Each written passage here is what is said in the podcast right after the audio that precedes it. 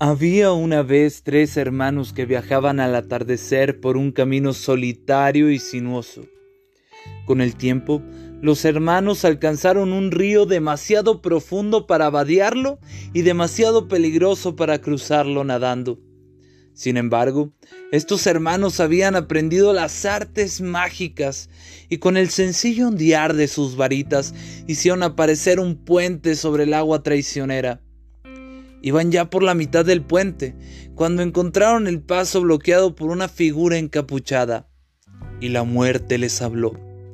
Estaba enojada porque le hubieran sido escatimadas tres nuevas víctimas, ya que los viajeros normalmente se ahogaban en el río. Pero la muerte era astuta. Fingió felicitar a los tres hermanos por su magia y dijo que cada uno de ellos había ganado un premio por haber sido lo suficientemente listos como para engañarla. Así el hermano mayor, que era un hombre combativo, pidió la varita más poderosa que existiera, una varita que ganara siempre en los duelos para su dueño, una varita digna de un mago que había vencido a la muerte. Así la muerte cruzó hasta un viejo árbol de sauco en la ribera del río, dando forma a una varita de una rama que colgaba y se la entregó al hermano mayor.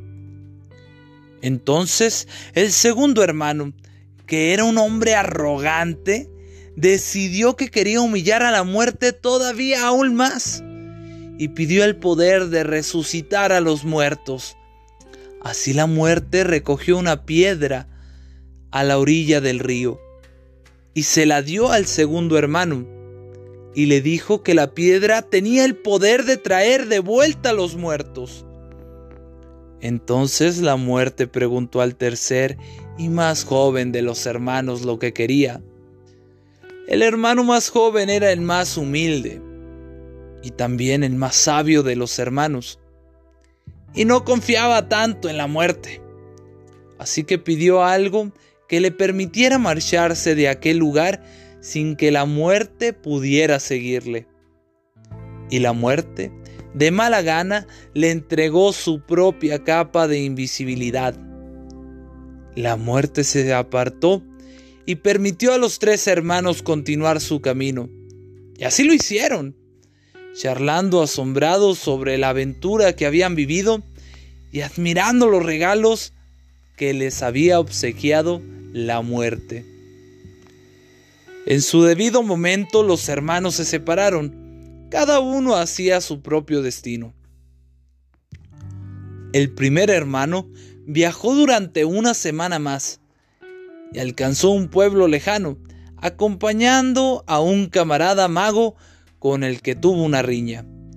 Naturalmente, con la varita del Sauco como arma, no podía perder en el duelo que seguiría. Dejando al enemigo en el suelo, el hermano mayor avanzó hacia la posada, donde alardió en voz alta de la poderosa varita que le había arrebatado a la muerte y de cómo ésta lo hacía invencible. Esa misma noche, otro mago se acercó sigilosamente al hermano mayor que yacía empapado en vino sobre la cama. El ladrón tomó la varita y para más seguridad le cortó la garganta al hermano mayor. Y así la muerte tomó al primer hermano para sí. Entre tanto, el segundo hermano viajaba hacia su casa, donde vivía solo.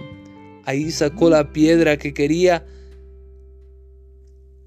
y que él creía tenía el poder de resucitar a los muertos. La volteó tres veces en su mano. Para su asombro y deleite, la figura de la chica con la que una vez había esperado casarse, antes de su muerte prematura, apareció ante él. Pero ella estaba triste y fría, separada de él por un velo. Sin embargo, había vuelto al mundo pero ese no era su sitio y sufría. Finalmente el segundo hermano, impulsado por un loco anhelo, desesperado, se mató para reunirse finalmente con ella. Así fue como la muerte tomó al segundo hermano para sí.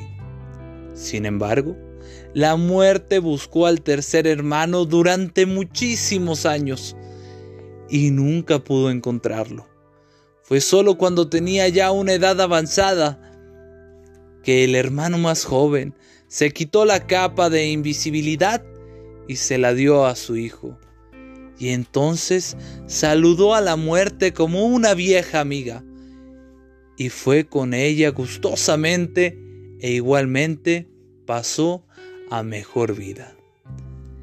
Este es un escrito recopilado de Facebook. Espero y les haya gustado bastante. Mi nombre es Daniel Castillo.